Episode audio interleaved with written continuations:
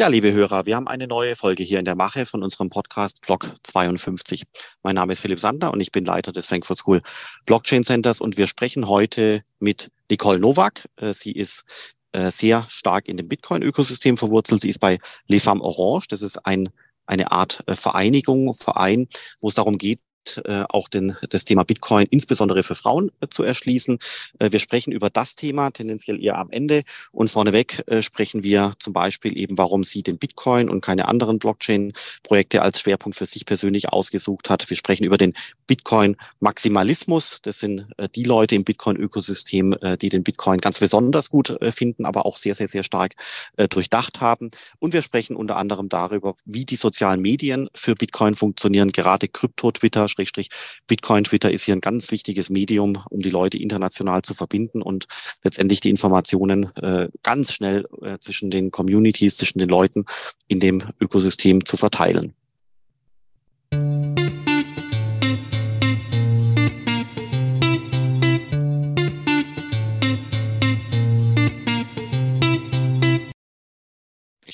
Ja, liebe Nicole, ich freue mich, dass wir heute sprechen können. Äh, du bist im Bitcoin-Space unterwegs, aber hast auch noch andere äh, Themen äh, oder Themenbereiche hinter dir. Vielleicht magst du dich an der Stelle einfach selber kurz vorstellen. Wer bist du und was machst du? Ja, hallo Philipp. Erstmal vielen Dank für die Einladung. Ähm, ja, ganz kurz meinem beruflichen Hintergrund. Ich bin jetzt seit über sieben Jahren im Data Analytics und Business Intelligence Bereich tätig. Also ich habe schon für verschiedene Firmen gearbeitet, unter anderem auch in IT-Beratung, in verschiedenen Branchen, auch in verschiedenen Rollen, ganz klassisch als Data Analyst, aber auch als Projektmanagement äh, oder Projektmanagerin in IT-Transformationsprojekten und aktuell arbeite ich als äh, Trainerin für diverse Datenthemen in einem Team, das sich mit ja, Agile Transformation und Change Management beschäftigt. Und äh, ja, das mache ich äh, vier Tage die Woche. Und äh, ansonsten ja, bin ich, wie du schon angekündigt hast, äh, mit Projekten im Bitcoin Space unterwegs. Ähm, hauptsächlich, um Bitcoin-Bildung zu betreiben, einmal mit äh, Les Femmes Orange, ähm, ja, mit einer Gruppe von Frauen, unter anderem auch Rachel Geier, die ja auch schon zu Gast war äh, in deinem Podcast, ähm, machen wir frauenfreundliche und hoffentlich anfängerfreundliche Bitcoin-Bildung. Und ansonsten bin ich auch bei TerraHash Space als äh, Representative tätig. Wir waren zum Beispiel ähm, dieses Jahr auf der Investmentmesse in, in Stuttgart und haben da Bitcoin-Bildung gemacht und die Leute aufgeklärt und Fragen beantwortet, aber auch am Börsentag München und ähm, ja, zusätzlich bin ich auch noch Speaker und Mentor im Bitcoin-Tanzprogramm von der Frankfurt School. Äh, genau, das Programm, das du ja mitgegründet hast. Und ähm, nächste Woche, Anfang August, werde ich auch als Speaker vor Ort sein bei einem äh, Bildungsprojekt Bitcoin Block Hotel nennt sich das. Das wird im Hotel Princess in Plochingen stattfinden. Und hier werde ich auch ähm, als Speaker vor Ort sein und auch bei Workshops unterstützen und ansonsten die Veranstaltung mit, mit unterstützen. Ja, also du merkst, das ist äh, viel, äh, viele kleine Themen und äh, ja, in Summe Bitcoin-Bildung. Spannend. Also das heißt Bitcoin-Bildung, ähm, aber halt auf eine Weise, wie eben es sehr nah passiert an den Menschen, gell? Also jetzt nicht irgendwie ja. Seminare äh, in irgendeinem Raum oder sonst wo, sondern äh, wirklich also dort, wo die Leute sich interessieren. Was ist so dein Eindruck? Also mein, wo stehen wir denn gerade bei der Bitcoin-Bildung? Ähm, kommen die Leute zu dir und sagen so Bitcoin, was ist das? Oder kommen die zu dir und sagen, geh weg, Stromverbrauch, Geldwäsche, äh, wie seit eh und je? Ändert sich was in der Tonalität? Äh, was ist so da deine Erfahrung? Ja, das ist äh, total unterschiedlich. Ähm, ich bin jetzt seit ähm, ja, knapp über zwei Jahren im Space unterwegs. Ähm, aber wenn ich das vergleiche mit dem, was andere erzählen, was äh, jetzt in der letzten Bärenmarktphase, also 2018, 2019, los war, ändert sich da wohl gerade einiges. Und ich merke das auch, wenn ich jetzt zum Beispiel bei, äh, ja, bei dem ähm, Finanzdienstleister bin, bei dem ich aktuell noch vier Tage die Woche arbeite, wenn ich da neue Kollegen kennenlerne und denen erzähle, was ich sonst so mache an den Wochenenden, ähm, dann ist das Interesse auf jeden Fall da. Und es gibt kaum jemanden, der ähm, ja, Bitcoin, von Bitcoin noch nichts gehört hat. Natürlich gibt es die die Narrative, die immer wieder ausgepackt werden, nämlich äh, Bitcoin verbraucht doch so viel Energie und ist doch unsicher und es gibt äh, starke Kursschwankungen etc. Aber ich habe so das Gefühl, dass die Leute ähm, total offen sind und ähm, ich habe jetzt auch schon viele kennengelernt, äh, die gerade im Bärenmarkt jetzt angefangen haben, sich äh, mit Bitcoin zu beschäftigen. Ja, also vergleich, äh, vergleicht man das mit, mit dem letzten Bärenmarkt, ist das wohl anders und das Interesse ist äh, größer, die Offenheit ist größer und die Narrative ändern sich auch ganz langsam ein bisschen. Das merkt man auch. Wie ändern die sich, äh, Nicole? Also, mein, was, äh, was waren so die Standardfragen früher oder die Narrative und was sind die Standardfragen jetzt? Ja, also das, das gravierendste oder das ähm, ja, eindrücklichste Narrativ ist ja das Thema Energie. Also Bitcoin ähm, verschwendet äh, Energie und deswegen sollten wir Bitcoin verbieten.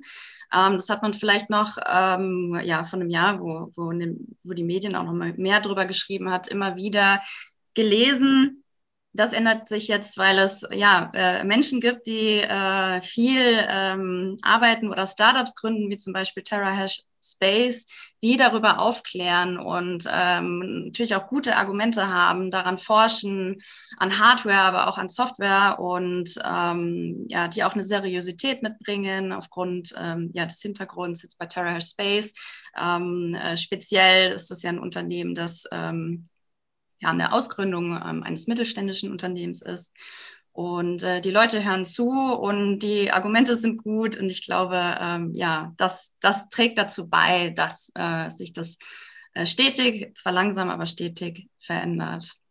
Ja, aber da sagst du was ganz Spannendes, weil ich nehme das auch wahr, dass quasi die, äh, die Offenheit der Leute zunimmt. Auch ehrlich gesagt, wenn ich das mal so sagen darf, von älteren Leuten, also 60 mhm. plus zum Beispiel, die waren früher ja. immer ganz krass ablehnend.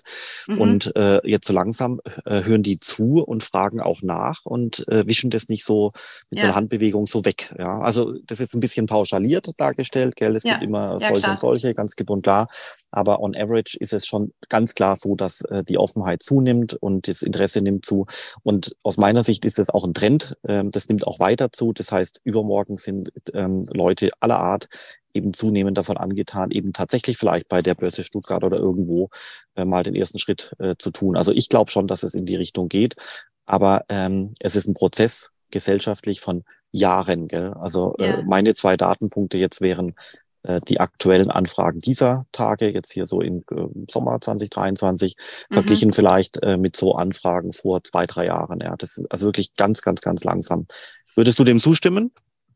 Ja, total. Und weil du äh, es gerade ähm, angesprochen hast, insbesondere ältere Menschen, ich, hab, ich hatte letzte, äh, letzte Woche einen äh, total spannendes Erlebnis in der Münchner S-Bahn. Also ich lebe in München, ich arbeite aber in einem Vorort von München und muss deswegen eine halbe Stunde äh, ja, mit der S-Bahn fahren. Und ich habe auf dem Nachhauseweg äh, mich in die S-Bahn gesetzt und gesehen, dass die ähm, ältere Dame, die dann neben mir saß, äh, eine Jakobsmuschel im Rucksack hatte. Also die S-Bahn kam vom Flughafen und ich habe schon äh, gedacht, ja, die war wahrscheinlich auf dem Jakobsweg. Also wer das nicht kennt, das ist so ein, so ein Pilgerweg, auch in den USA, äh, total bekannt und beliebt aufgrund diverser Filme in den Medien. Ja, und diese äh, Dame war dann ein halbes Jahr unterwegs, hat sich herausgestellt und irgendwann sind wir natürlich auf das Thema Bitcoin gekommen. Und sie war mit ihrer Freundin in der S-Bahn gesessen und die zwei, die haben wirklich zugehört und wirklich gute Fragen gestellt und waren auch offen. Das hat mich wahnsinnig überrascht und als ich dann eine halbe Stunde später ausgestiegen bin, ähm, hat mich dann noch ein, ein, Mann angesprochen, ein jüngerer Mann, der meinte, dass er das ganz toll findet. Ähm, also ich habe natürlich auch über Les Femmes Orange äh, gesprochen und äh, ja, das Feedback war positiv. Das hätte ich so nicht erwartet, äh, gerade von, von älteren Damen nicht, ja. Ja, da ist also wirklich einiges im Gange, das wird, dem würde ich zustimmen. Und ähm, vielleicht auch nochmal zu dir als Person. Warum hast du denn Bitcoin jetzt äh, der, diese Tage als äh, Schwerpunkt dir auserkoren? Andere Leute machen, wie du vorher schon gesagt hast, Agile Development oder Personal Branding oder dies und jenes oder NFTs oder Metaverse und so weiter und so fort. Nicole, warum Bitcoin? Ja, ähm, das Thema kam eigentlich total unerwartet, ungeplant äh, zu mir. Äh, mein Bruder hat mir einen, ähm, ja, einen, einen Meme geschickt äh, über Instagram äh, 2021, als ähm, Elon Musk gerade äh, ja, über Dogecoin äh, viel ähm, getwittert hat. Und äh, das fand ich dann äh, so lustig, dass ich äh, der Aufforderung meines Bruders nachgekommen bin und mich informiert habe, wie man das überhaupt kauft.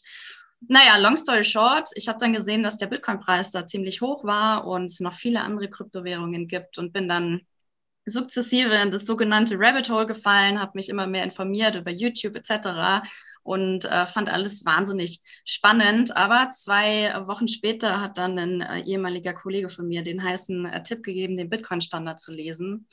Und das hat bei mir dann wirklich alles ins, ins Rollen gebracht und ich bin äh, nicht, mehr, nicht mehr vom Thema losgekommen, weil es wahnsinnig viel äh, verändert hat. Auch so meine Sicht auf viele, viele Themen. Ähm, ja, weil ich äh, schon damals im Studium, ich habe Wirtschaftsmathematik studiert, ähm, gedacht habe in der Makroökonomie A-Vorlesung an der Uni Mannheim, es kann doch nicht sein, dass wir erst Geld erzeugen und dann produktiv werden. Ja, das habe ich damals nicht so benennen können, aber heute würde ich sagen, das ist gegen die Gesetze der Physik. Und damals hat sich aber sonst niemand äh, ja dafür interessiert, wenn ich, wenn ich das angesprochen habe. Und naja, dann habe ich eben brav die Modelle auswendig gelernt, äh, bin in die Klausur gegangen, super Ergebnis äh, abgeliefert, aber eigentlich gar nichts verstanden. Ja, und dann elf Jahre später habe ich eben den Bitcoin-Standard gelesen, da stand genau das drin, was ich damals gedacht habe. Und ich glaube, dieser Anker, den, der äh, schon in meinem Studium dann gelegt wurde,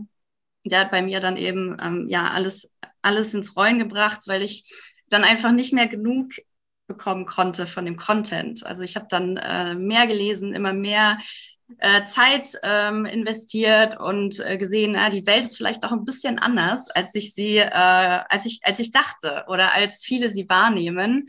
Und das finde ich halt spannend. Ich bin grundsätzlich äh, wahnsinnig wissbegierig und das äh, Thema Bitcoin ist so breit und umfasst so viele Themen, Physik, ähm, Ökonomie, äh, auch Psychologie, äh, wie Innovationen funktionieren, etc. Äh, ja, dass man sich da, also man wird nie fertig, ja, also der, der Kaninchenbau wird immer größer und ähm, ja, ich glaube, deswegen hält mich das Thema auch und deswegen auch das Anliegen, das mit anderen zu teilen, äh, wer, denn, wer denn möchte. Und was, warum ist Bitcoin so besonders? Also was ist, was ist bei Bitcoin anders als bei anderen Projekten? Ganz generell ja. oder auch jetzt mal im, im restlichen Blockchain-Ökosystem? Mhm. Ja, ich bin ja ganz fasziniert von dem äh, Buch von Ijoma Mangold, äh, das erst kürzlich rausgekommen ist. Das heißt Die Orange Pille und da zitiere ich auch gerne draus, weil er so brillant komplexe Dinge einfach äh, formuliert. Ich glaube, das kann kaum jemand so gut wie Ijoma. Und er definiert Bitcoin äh, in einem Satz. Er sagt, Bitcoin ist knappes, neutrales, dezentrales Geld ohne Gegenparteirisiko. Nicht mehr und nicht weniger. Und äh, ich glaube, diese Definition kann man so nur auf Bitcoin anwenden. Das Gegenparteirisiko ist, ist ja im Vergleich zu anderen minimal. Minimaler es gibt keins. Nicht. Das ist ja das Faszinierende. Genau. Es gibt keins, genau. ja. Genau. Das haben, haben, ganz, ganz, ganz viele Leute nicht verstanden, dass Bitcoin äh, kein Gegenparteirisiko hast, hat, sofern du quasi in der Lage bist, deine Private Keys ordentlich äh, zu speichern. Sofern du die in andere Hände gibst oder in, irgendwo anders speicherst, auf dem Papier oder Banktresor, dann kommt es natürlich wieder. Aber ansonsten ist, kann das Gegenparteirisiko bei Bitcoin null sein. Das ist schon wirklich faszinierend. Ja. Ähm, und Jetzt aber mal zum Ökosystem, gell? Also mein äh, das Ökosystem von Bitcoin ist sicherlich auch außergewöhnlich beeindruckend, weil es anders ist als andere äh, Ökosysteme, die mit Menschen bevölkert sind, sozusagen. Äh, was ist so da dein Eindruck? Ähm, ja, das ist äh, äh, spannend, finde ich, weil es ist total legitim, dass es da unterschiedliche Meinungen gibt, weil das Thema ist insgesamt noch sehr jung und viele äh, Thesen, die äh, Menschen ähm, oder Experten formulieren, die müssen sich in Zukunft erst noch bewahrheiten. Das heißt, ähm, ja, man kann sich da äh, spekulativ natürlich sehr austoben. Also ich erinnere mich zum Beispiel an die ähm, sehr gute Folge im, ähm, im BTO-Podcast äh, mit Daniel Stelter, wo du ja Gast warst, äh, die ich sehr, sehr gut fand, weil sie hat das Thema Bitcoin beziehungsweise ja Kryptowährungen in den Podcast gebracht. Eigentlich ist es ja ein, ein Ökonomie-Podcast only.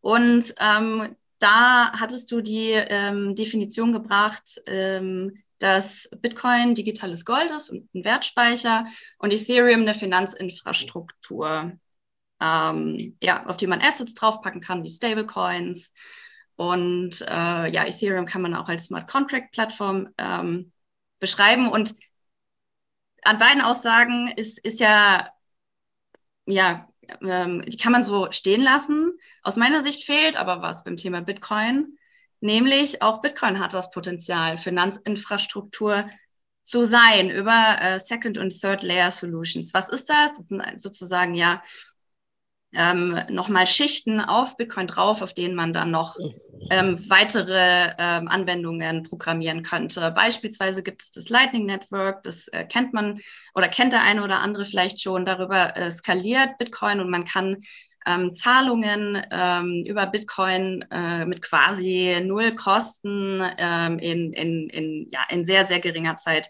äh, durchführen. Und da sehen wir schon, dass naja, diese Utopie oder diese äh, These, die manche Bitcoiner, nicht alle, muss man dazu sagen, vertreten, dass Bitcoin sowas wie ein Global Settlement Layer für Geld mal wird, ähm, dass das äh, so in die Richtung gehen kann. Aber ähm, es ist gerade noch ähm, spekulativ und wir wissen nicht, wie die Zukunft aussehen wird. Und äh, da hat mich äh, Ijoma zum Beispiel mit seiner Aussage auch geerdet ich kenne Ethereum, das Ökosystem, zu schlecht, als dass ich sagen könnte, was damit in Zukunft passiert. Ähm, ja, die Zeit wird zeigen und ich denke, der Markt wird, wird entscheiden. Aber meine These wäre, ähm, ja, dass langfristig, also über Jahrzehnte und Jahrhunderte, Bitcoin bleiben wird und bleiben kann, ähm, ja, weil es eben das sicherste Netzwerk der Welt ist und es viele gute Gründe gibt, warum man äh, Teil äh, davon sein will oder ein bisschen Bitcoin besitzen will und Ethereum vielleicht nicht. Ich weiß es nicht, ja. Aber ja, man weiß es nicht, Meinung. aber äh, nee, also du, du bist der Gast äh, heute, nicht ich, äh, gell, Nicole. Aber ansonsten, ich stimme dir schon zu. Also wenn, wenn ein Netz, wenn ein Ökosystem oder ein Netzwerk Bestand haben kann, dann ist es am ehesten Bitcoin äh, und alle anderen nicht. Ähm, da stimme ich dir voll und ganz zu. Und trotzdem äh, muss man heutzutage die Zahlen schon auch nehmen, wie sie sind. Also Stand heute ist äh, Ethereum eher das Finanzsystem, äh, weil ich dort äh, die digitale Wertpapiere und alles Mögliche oben drauf bauen kann. Bei Bitcoin macht das momentan keiner.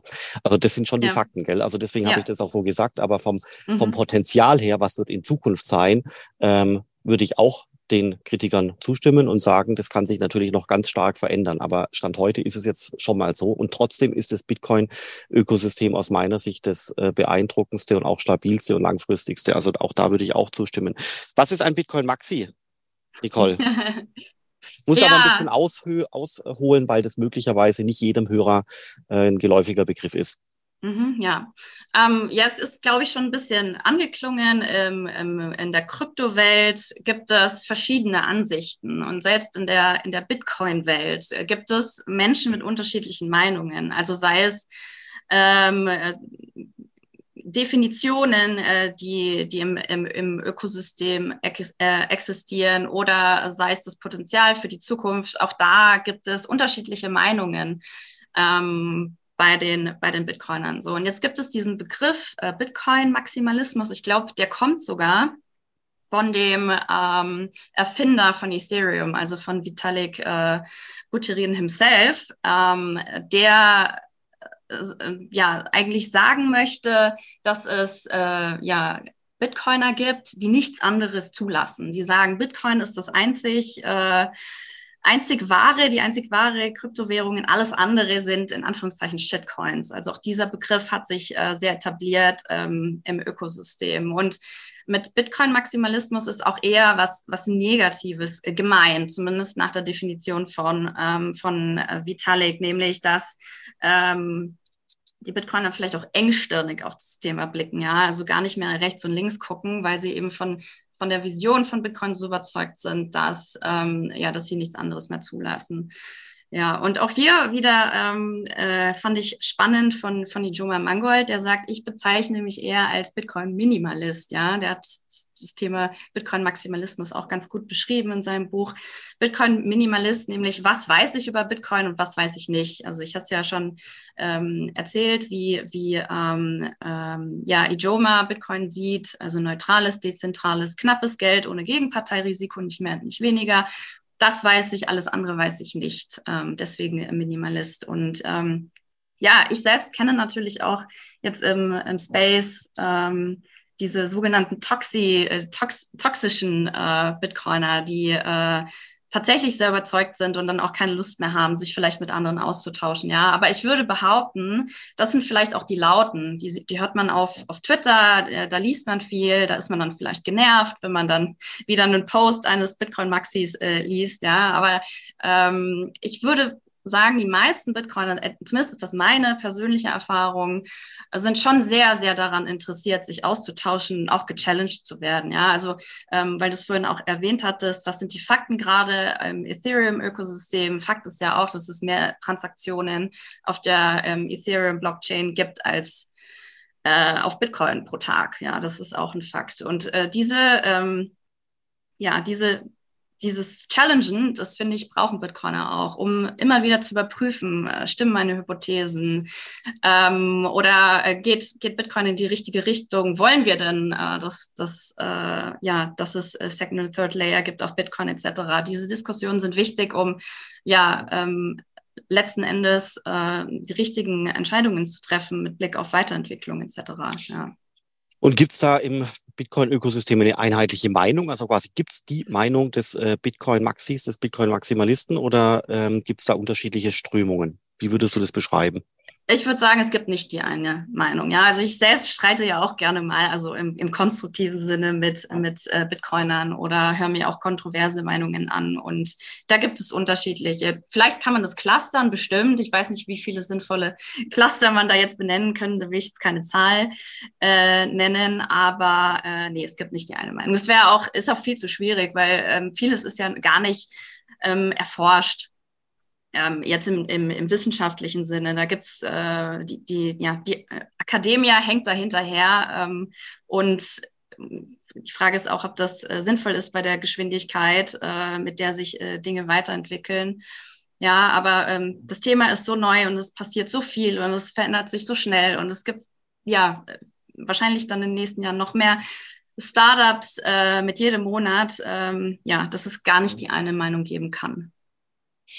Ja, also mein, der interessante Punkt ist ja schon der, dass, äh, dass die Bitcoiner ja eigentlich ähm, sehr oft ähm, sich als so ein bisschen demütig darstellen, also im Sinne von humble, gell? Also das amerikanische Wort oder englische mhm. Wort humble trifft viel besser als das Wort demütig, ähm, mhm, ehrlich mhm. gesagt. Und, und, und dann, was mich dann manchmal wundert, ist quasi, dass der Dogmatismus äh, oder die, die Dogmen des Bitcoin-Maximalismus es dann äh, gar nicht äh, zu diesem Wort humble mehr passen.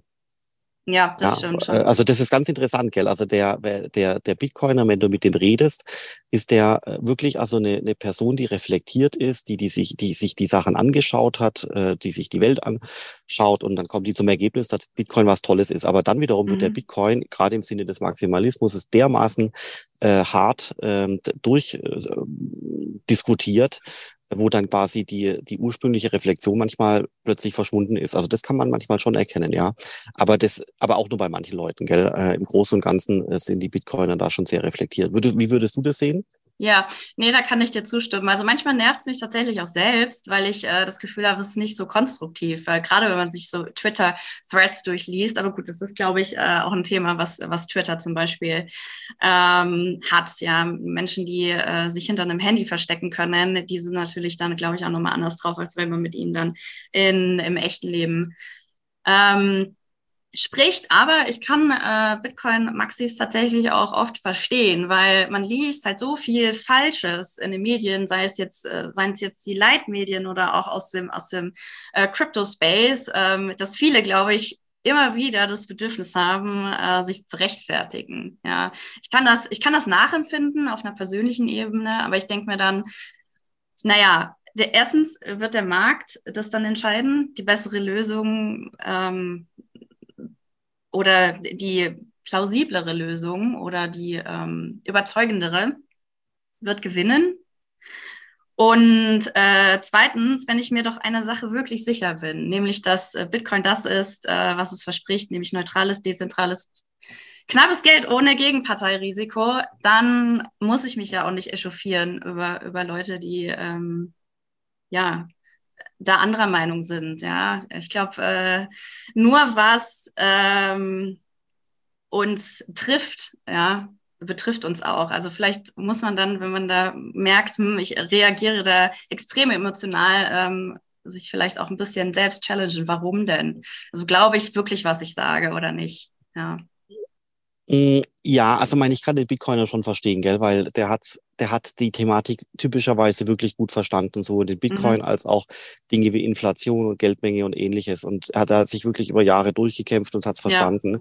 Ja. Mhm. So, und dann versucht er das jetzt seinen Bekannten, Freunden, Be Verwandtschaft und so weiter zu erklären und die schnallen es einfach überhaupt gar nicht. Und die wollen ihm nicht zuhören, die tun das alles ab und so weiter. Und dass dann der Bitcoiner frustriert, also ja, frustriert ist das falsche Wort, aber dass der dann einfach sagt so, ach Mensch, warum, warum, warum wollt ihr das nicht akzeptieren? Warum seid ihr so blind? Ja, ähm, dass das dann zu einer gewissen, zu einem gewissen Zynismus führt ähm, oder auch, wie du es vielleicht beschreiben würdest, zu dieser Toxizität auf den sozialen Medien. Ich kann es teilweise schon verstehen.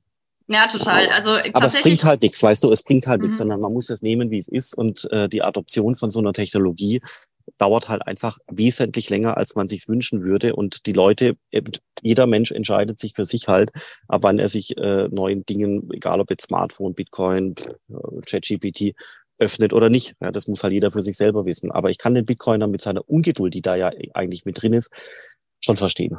Ja, total. Ich stimme dazu. Ich sehe das aber auch als Entwicklungsprozess. Ja, bei mir ging es dann, ähm, als ich so Bitcoin für mich neu entdeckt habe und einfach wahnsinnig fasziniert war und fast schon euphorisch.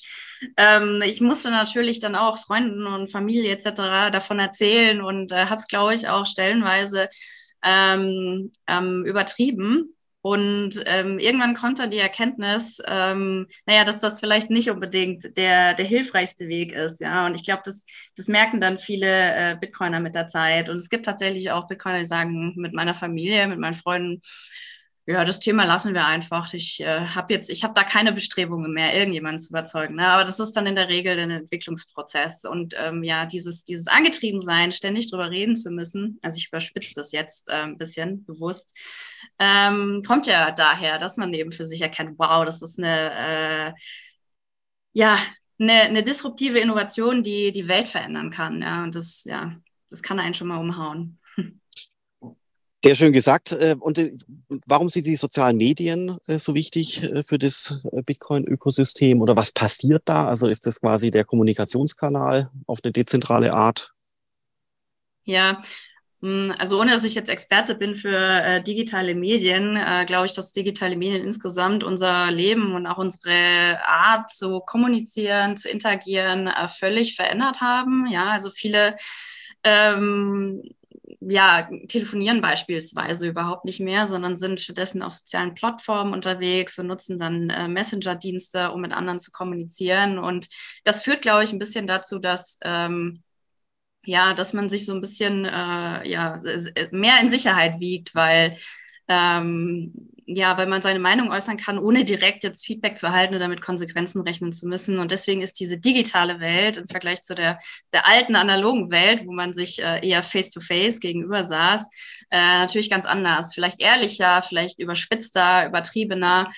Und ähm, ja, und äh, wie in anderen Bereichen ähm, spielt das natürlich auch ähm, im Bitcoin-Bereich äh, eine Rolle. Gerade Twitter ist, ist die Plattform, wo, wo viel passiert, wo man sich auch ähm, relativ gut informieren kann. Also natürlich äh, muss man wissen, welche Accounts ähm, sich lohnen zu folgen, welche, welche eher nicht und wo man gute Informationen findet. Wenn man das aber mal raus hat, dann kann man wirklich auch sehr, sehr viel äh, mitnehmen. Und gerade auch neue Entwicklungen, äh, Schnellentwicklungen, wo es vielleicht noch keinen ähm, langen, ausführlichen Blogpost oder so zu gibt, ähm, die, die findet man dann, dann auf Twitter. Also ich, das belebt dann äh, das Thema nochmal oder ja, es ist einfach nochmal eine andere, eine schnellere Art zu äh, kommunizieren und an Wissen zu kommen. Wie kommst du denn an Wissen, wenn du so mal eine Woche Revue passieren lässt? Ähm, wie nimmst du dein Wissen auf? Für was interessierst du dich und was blendest du vielleicht auch einfach gezielt aus, weil es einfach zeitlich nicht anders darstellbar ist?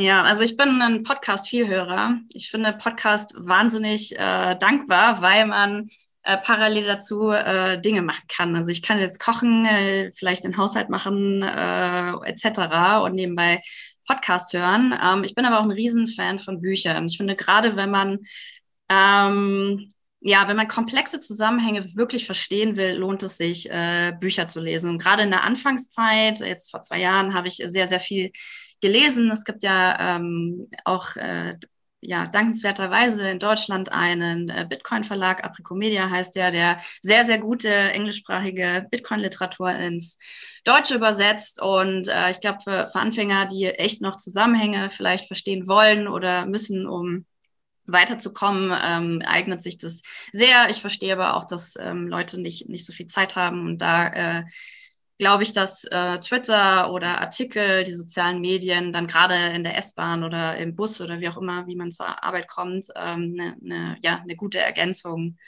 äh, sind. Ja, Was ist denn mit der guten alten Tagesschau oder sowas? Schaust du das noch oder äh, ist das überholt? Nee, tatsächlich nicht. Äh, ich schaue eigentlich kein Fernsehen mehr. Ich äh, eigentlich auch kaum äh, noch Netflix-Serien oder so, sondern äh, sehr viel YouTube. Ähm, weil ich das Gefühl habe, dass der, der Content nochmal authentischer und ehrlicher ist. Ähm, ja, und natürlich auch äh, schnelllebiger, ja, neue, neue Entwicklungen finde ich nicht in der Tagesschau. Und in der Tagesschau haben wir das, äh, zumindest im Bitcoin-Space und Crypto-Space wirst du das wahrscheinlich auch bestätigen können, ähm, hat man dann auch ähm, ja, unvollständige Informationen oder sogar falsche Informationen. Genau, und ansonsten ja, ähm, Podcasts von, von ausgewählten, von ausgewählten Podcast-Hosts. Äh, ja, zum Beispiel deinen höre ich auch ähm, irgendwas mit, mit Crypto oder äh, den von, von Daniel Stelter. Ähm, ja, das sind schon die sehr gut recherchierten Podcasts, wo man ähm, ja danach auch wirklich informiert ist im Vergleich zu ja, den, den alten äh, oder den ja, Legacy-Medien, äh, wie zum Beispiel in der Tagesschau. Ja, so äh, würde ich es auch darstellen, ähm, weitestgehend. Äh, vielleicht noch ein, so zum Abschluss äh, des Interviews, Nicole. Was hat es mit dem Thema Farben Orange auf sich und wo kann das hinwachsen oder wen berührt es, wem bringt es was? Mhm, ja. Kennt wahrscheinlich auch nicht jeder. Ja, äh, klar, ist ja auch äh, noch eine, eine, eine, kleine Gruppe von äh, Menschen oder ja auch von Frauen, die sich äh, dem Thema Bitcoin-Bildung widmen. Also das erste Les Femmes Orange Event hat im äh, Januar stattgefunden in diesem Jahr.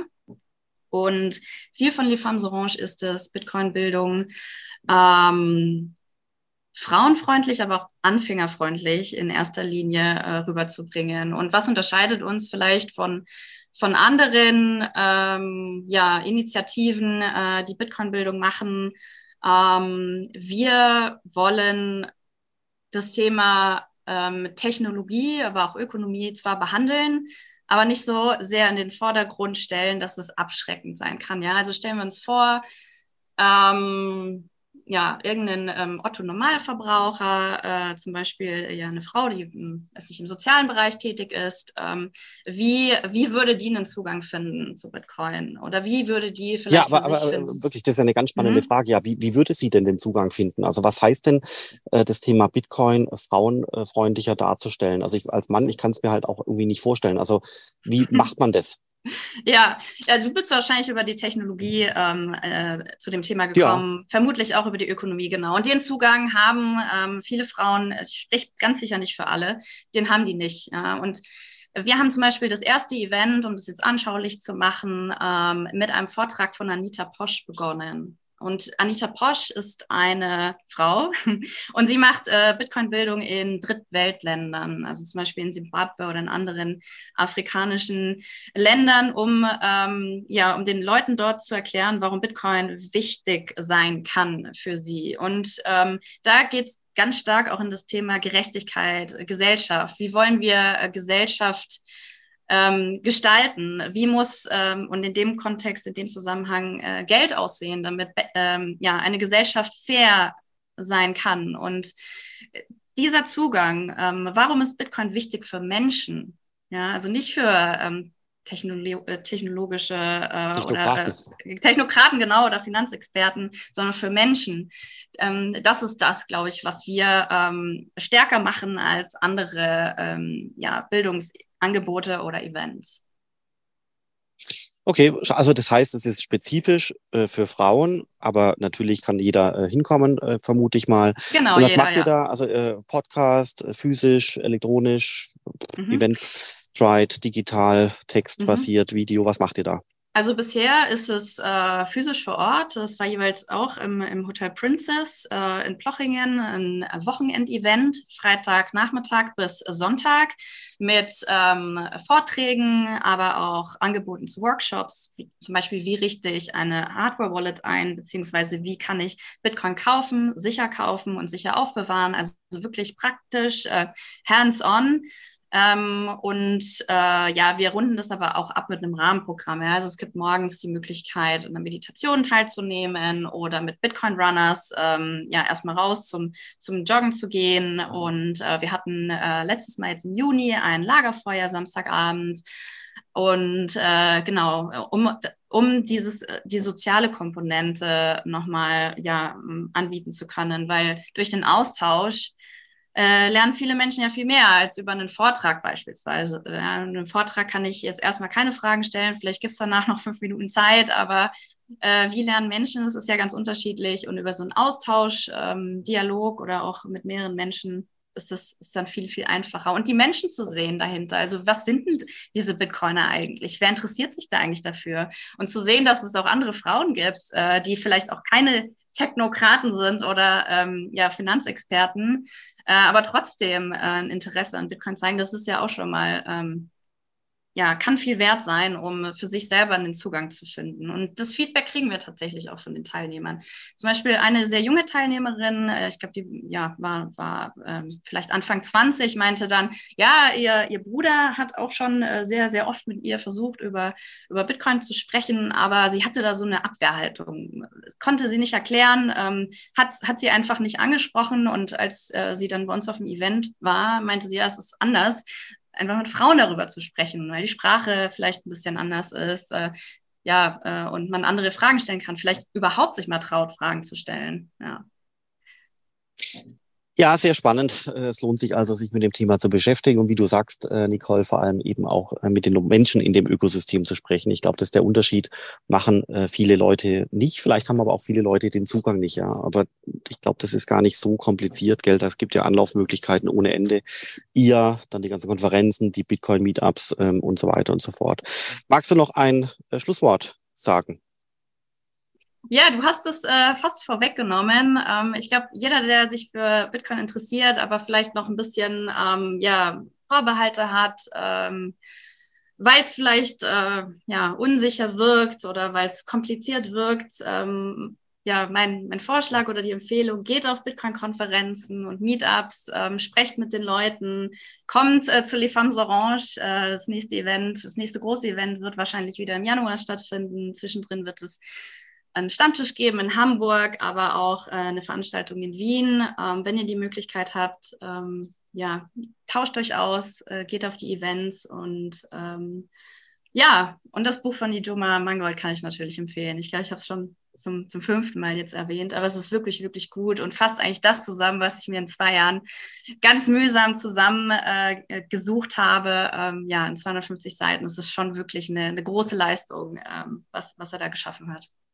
Ja, ich lese es auch gerade, aber ich bin noch auf der Seite 140 oder sowas. Ich komme da momentan nicht weiter wegen äh, Arbeit. Aber äh, in der Tat ist es wirklich, äh, zumindest mal die ersten 140 Seiten, sehr, sehr, sehr empfehlenswert.